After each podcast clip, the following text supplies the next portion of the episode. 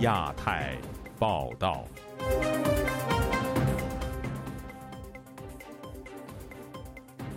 各位听友好，今天是北京时间二零二三年六月十三号星期二，我是家园。这次亚太报道的主要内容包括：江西官方启动鸭脖事件调查，法律界人士呼吁社会监督；英国媒体披露，中国军方曾在新冠疫情爆发前与武汉实验室合作制造病毒突变体；河南高考出现重大笔误，引发舆论不满。全球多地周日集会纪念香港反送中运动四周年。接下来就请听这次节目的详细内容。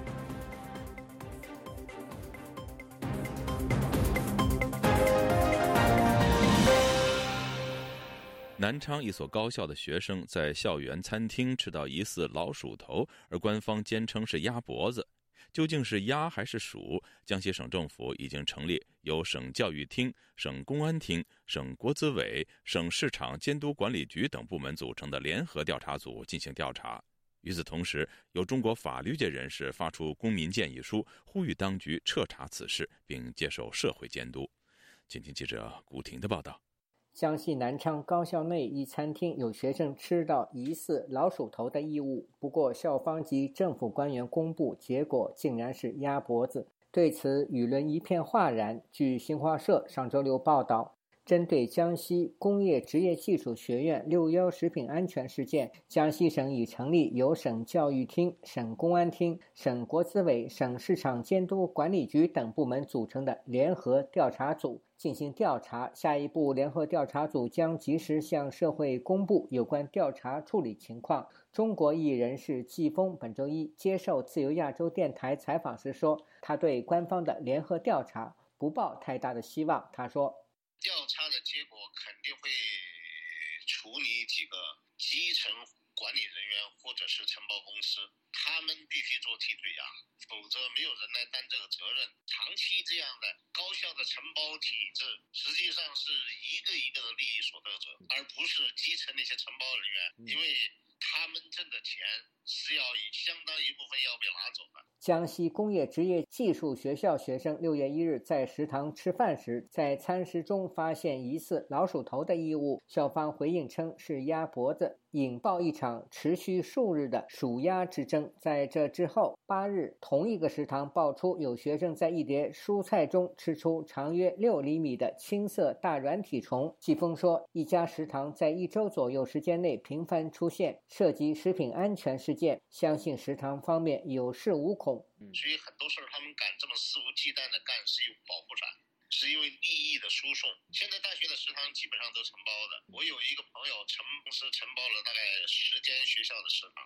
有律师界人士发出公民建议，呼吁当局市场管理部门履行法定职责。彻查事实并接受社会监督。据维权网六月十日发布，公益法律人士令其磊针对直属围压事件，向江西省南昌市市场监督管理局发出公民监督建议书，敦促当局尽快全面调查该食品安全状况，公开近两年江西工业职业技术学院食堂的卫生检查记录，提高学校和相关企业的食品安全意识和食品安全管理能力。并且公开涉事餐饮企业在该校食堂运营中标的公示记录。江西景德镇一学校前教师孙延如对本台说：“官方联合调查组的最终结果，至少是为了平息民间对政府不满的情绪”调查组首先不会有什么实质性的结果，当然。会有一个一个借口把这件事平息下去，也有可能会找几个替罪羊，比如那个呃铁链女，他也找了几个替罪羊。这种调查组的可信性，它的公信力，实际上在民众心中早就破产了。自由亚洲电台记者古婷报道。关于新冠病毒起源问题，目前各界众说纷纭。据英国星期日《泰晤士报》日前披露，早在新冠疫情爆发前。武汉实验室的科学家即与中国解放军合作，制造可用于生化武器的病毒突变体，不料病毒却从实验室外泄。以下是本台记者陈品杰的整理报道。星期日，《泰晤士报》查阅了数百份文件、机密报告、内部备忘录。并采访了美国国务院的调查人员及流行病专家，梳理出新冠病毒可能的起源过程。报道指出，武汉病毒研究所原本是进行针对 SARS 病毒起源的研究，并通过设在美国纽约的一所慈善机构获得了美国政府的资金。不过，在二零一六年，武汉病毒研究所在云南墨江的矿井中发现一种新型冠状病毒，但是中国当局并没有对世界发出警告。也没有通报相关的死亡事件。墨江发现的病毒被送往武汉研究所，所内科学家的研究成果成为机密。报道引述一名美国调查人员说：“报道档案开始变得不透明，机密计划就是从这个时候开始。”星期日，《泰晤士报》引述美国国务院调查员的报告说：“虽然武汉病毒研究所以民间机构自居，但是美国已经确定该研究所与中国军方。”在出版物和秘密项目上进行合作。至少二零一七年起，武汉病毒研究所代表中国军方从事机密研究，包括实验室的动物实验。美国调查人员相信，中方的这项计划导致了新冠病毒产生，并在一场实验室事故之后外流到武汉市内。一名调查人员说：“情况越来越清楚地显示，武汉病毒研究所涉及制造、传播、隐匿新冠疫情大流行。”自由亚洲电台记者陈平杰华盛顿的整理报道：今年的高考上个星期已经结束，河南一百多万考生使用政府统一采购又卖给学生的墨水笔，但是这种统一用笔不是漏水就是不出水。有学生抱怨，一次考试竟换了四次笔，笔的质量远不如其他牌子，这是否只是一次简单的笔误呢？请听本台记者古婷的报道。河南考生参加高考被政府要求统一用笔已实施数年，但该省一百三十一万学生考试用笔出现了严重的质量问题。据有两百多万粉丝的公众号“新视频”近日发消息称，六月七日，二零二三年高考第一天，河南考生吐槽用笔用着不舒服，有的笔出水太多，写作文时导致卷面不整洁，整篇都是黑黢黢。还有的笔有断水情况，需要反复描几遍才行。一个女考生还说，因为笔的原因，差点没写完。郑州前中学班主任贾黎明本周一接受自由亚洲电台采访时说：“你知道你把多少学子的命运都给改变了，坑了多少的孩子？而河南又是中国的考生大省，这个高考的这个用品，别给我说只有百分之零点几不合格，百分之零点零点零点零一都不会允许有的。你统一采购了，你就要负责任。”一分两分，剩下多少万人的？另据《新京报》报道，有学生称一场考试换笔四次。次日，河南招生办回应，已经紧急向各考点配送了新笔。对此，有微博网民评论说：“去年的笔也不好使，莫非政府采购部门的官员的孩子没参加高考？”还有的说，考场上的考生没见到新笔，换来换去，笔都是一样有问题。据河南省政府采购网公开信息显示。郑州市招生考生中学购置2023年高考文具和下半年教师资格考试文具项目的供应商为河南省新华书店文化发展有限公司。其中，今年高考文具购置采购14万4200套，每套售价人民币8.25元，转卖给学生据说是15元。新华社上周六报道。不少河南考生表示，统一配备的文具难用，争议较为激烈的集中在郑州。考生反映，考场发放的爱好牌中性笔存在笔漏墨、断水等问题。贾玲敏说：“作为政府部门，没有经营许可证，不可转售商品，更不能加价，并以行政命令要求学生购买考生文具。”他提出了一连串的疑问：他买八块钱的时候，他们。采购的这一家公司是不是给这个教育部门的领导有利益输？从法律上来讲，你经过公开招标，竞标的企业有多少家？再一个，教育部门又有经营许可证吗？你这不是统购统统销吗？从法律的途径来看，里面环环都是违法。你市政府、省政府监管在哪里？澳大利亚悉尼科技大学教授冯崇义接受本台采访时说。中国的政府部门统一向学生出售高考文具，属于经济行为，这种现象非常荒唐。自由亚洲电台记者古婷报道。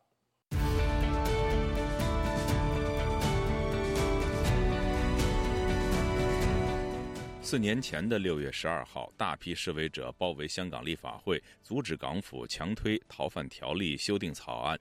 标志着反送中运动的开始。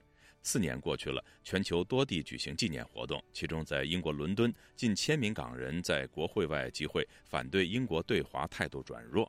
详情，请听记者吕希发自伦敦的报道。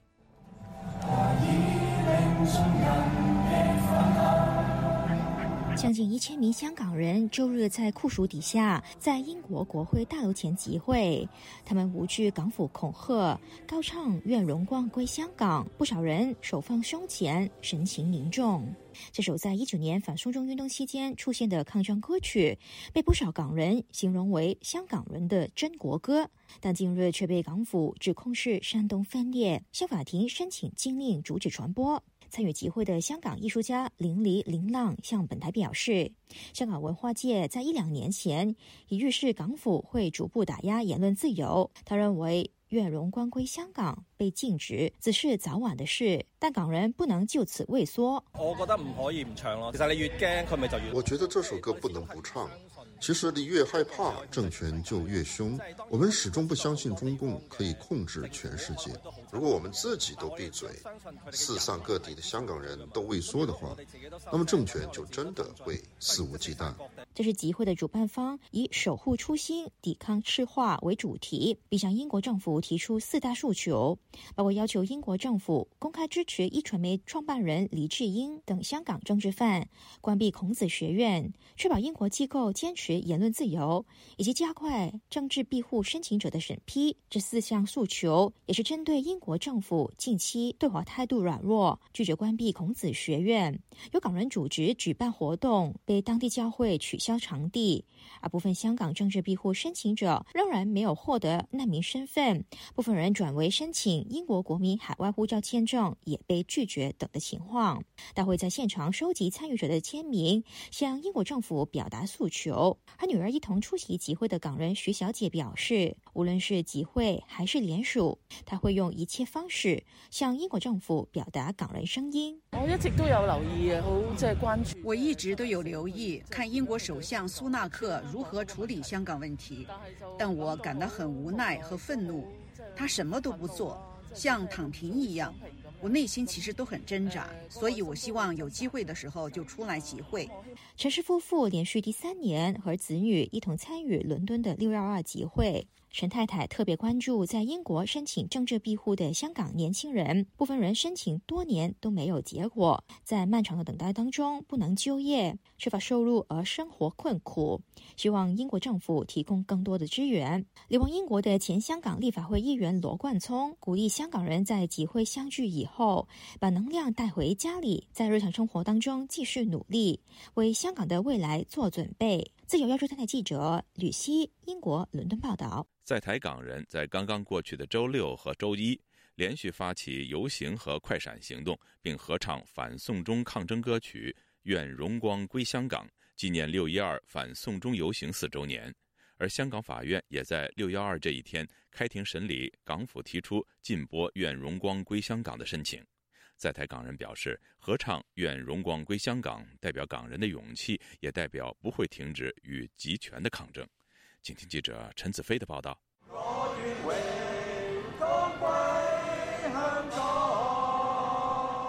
在台港人团体编程青年和一批香港人在周一香港反送中抗争四周年发起在台北和台中进行快闪行动，合唱代表香港抗争的歌曲《愿荣光归香港》作为纪念。在台的香港抗争者傅汤表示，香港的法院在六一二周年审理港府提出禁止播放《愿荣光归香港》的申请，使今天唱这首歌多一重意义。它代表了我们一份的勇气，代表我们香。香港一些抗争人士的过去，记录了我们怎样对抗集权。而且我们今天唱这一首歌，代表了有一些人是被人权侵害，他们连歌都不能够唱。我们带替一些不能够唱这首歌的人去唱。在台中参与唱歌行动的香港艺术家王国才表示，已离散到海外的香港人有责任用不同的方法继续为香港议题抗争。香港政府打压愿荣光归香港，客人你看到 iTunes 呢，就很多人用八元去买，全球的一三的香港人都用这个手法去反抗。我叫这个是八元革命，延续反抗的精神。光复香港，光复香港，时代革命，时代革命。在台的港人也继续喊出“港府禁止”口号，纪念在香港曾经出现的两百万人反送中大游行。今年十九岁的香港流亡抗争者之仔，周六以一身的黑衣、眼罩、面罩等抗争者的打扮，参与在台港人发起的纪念活动。他表示，反送中的特别日子，重新穿戴当年抗争时穿的衣服，提醒自己要延续香港的抗争精神。六一二是对我说更特别，因为是我真的第一次有去前线，一种提醒。无论你在什么地方，你你都会记住那个地方，还是可以有行动去做，先做到我们可以做的东西。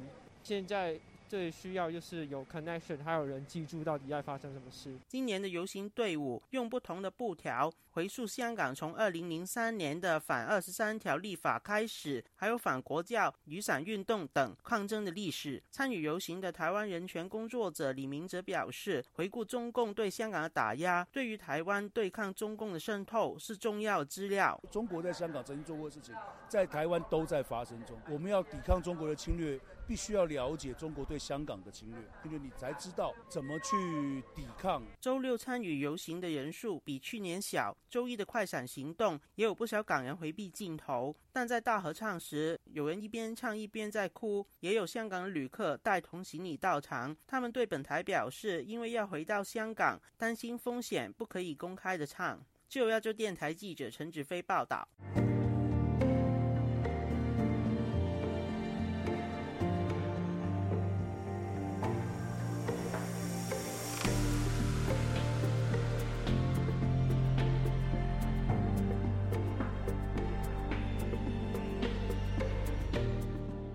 在英国的南安普敦市，几名港人参与周日一场集会后，被疑似中国留学生袭击。当地警方向本台确认，该事件涉及仇恨袭击，并致两人轻伤。警方目前正在对袭击事件进行调查。然而，有网上的消息说，涉嫌施暴者已经启程返回中国。更有中国网民在微博上对施暴者的行为大加赞赏。请听本台记者吕希发自伦敦的报道：香港到中国了。现场视频所见，至少三名男子殴打一名身穿黑衣的男子，其中一名白衣施袭者一度挥舞中国国旗，以普通话高呼“香港是中国的”。诗人一批在英港人周日在英国南安普敦市举行集会，纪念反送中运动四周年。现场消息说，一名说普通话的白衣男子到场之老，他曾经警告会召集更多人到现场，但集会结束的时候也没有见到他的身影。几名参与集会的港人之后到一家餐厅吃饭，这家餐厅离集会现场大概十分钟车程，却又再遇上这名白衣男子以及几名疑似中国学生，对方二话不说直接施袭，之后逃去无踪。遇袭港人其后网上报警。汉普郡警方回复本台查询，表示接到有关于仇恨袭击的报案。以下我的同事读出：我们接获报案，指南安普敦地区发生一宗与仇恨相关的袭击。据报是发生在六月十一日星期日下午四点二十五分左右，一群人在南安普敦的伯吉斯路遭到袭击。警方说，共两人轻伤，正展开调查。根据遇袭者向港人组织提供的照片，一名伤者手臂被捏到淤青，而另一位伤者颈部有抓痕。对华政策跨国议会联盟执行董事裴伦德表示，事件让人震惊。以下我的同事读出：这是中国极端民族主义者在国外撒野的最新例证。他们以为自己可以毫无后果的打人，就像那些在曼彻斯特领事馆殴打港人巴布畅的中国人一样。流亡英国的前香港立法会议员罗冠聪出请英国保安国务大臣图根达特彻查事件。以下再由我的同事读出：中国民族主义者对香港人的恶意攻击必须受到谴责和追究。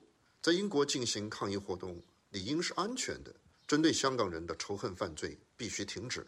一直关注香港议题的工党议员韦斯特表示。袭击片段让人担忧。出行图跟达特作出回应。本台联络到遇袭者一位朋友，他目击事件的经过。他表示只期望警方尽早跟进案件。然而网上流传施袭者可能已经离开英国，因此不愿意再多谈。网上消息指出，施袭的白衣男子是南安普敦大学中国留学生，名叫龚征。这家大学正位于事发地的附近。也有网上消息指出，另一名施袭者名叫康阳晨，而他和公正的微信朋友圈贴文都显示，两个人可能已经启程回中国。打人视频在微博上流传，有中国网民留言说：“爱国青年好样的。”自由亚洲电台记者吕希，英国伦敦报道。香港当局已经向法院申请了对反送中标志性歌曲。愿荣光归香港的禁止令，而在美国加州湾区，一批港人则唱响了这首歌曲。一场全球歌唱“愿荣光归香港”的活动也正在多地展开。请听本台记者孙成发自旧金山的报道。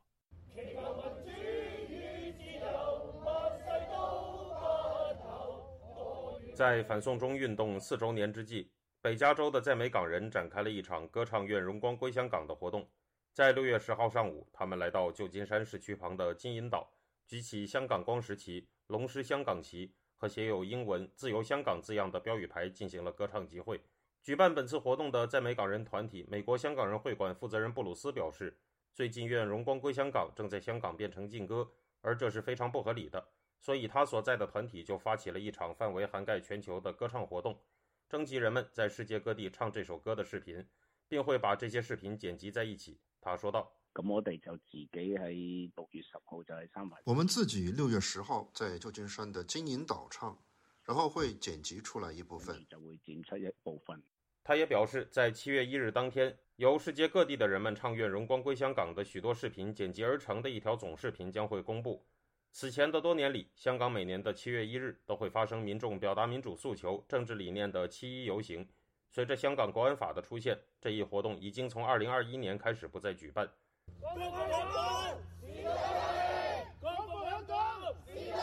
在活动中，聚集在金银岛上的港人也呼喊了“光复香港，时代革命”的口号，使用一艘插上了香港光时旗的快艇在附近海面上巡游，并用无人机拍下了活动画面。布鲁斯说：“我哋呢次真海陆空啊！我们这次是海陆空了，是吧？系吗？”目前，香港当局已经向法院申请了对《愿荣光归香港》的禁制令。这首歌也可能会成为香港自1841年开埠以来的第一首禁歌。参加本次金银岛歌唱活动的在美港人斯坦利就此表示：“而家香港咁嘅环境，连唱一首歌都会有问题。现在香港这样的环境，连唱一首歌都会有问题，因为这首歌是代表香港人争取自由的。我们在海外不说一句话的话。”香港人就根本没有机会再说话了。我们在海外就希望给香港人一些精神力量，让香港的人看到。让香港的人睇到。在金银岛上的歌唱活动中，人们也展示了许多香港政治犯的照片。另一位参加本次活动的在美港人武小姐告诉记者，在反送中四周年之际进行唱《愿荣光归香港》的活动，目的是想表达不原谅香港当局镇压民众行为的态度，并说道：“我哋就想唱歌。”系俾诶狱中嘅人听啦。我们想唱歌给狱中的人听，给已经离开香港或在香港的人听，还有纪念已经不在世上的人。我们想借这个机会告诉他们，我们不会忘记。话俾你听，其实我哋系唔会忘记。自由亚洲电台记者孙成，旧金山报道。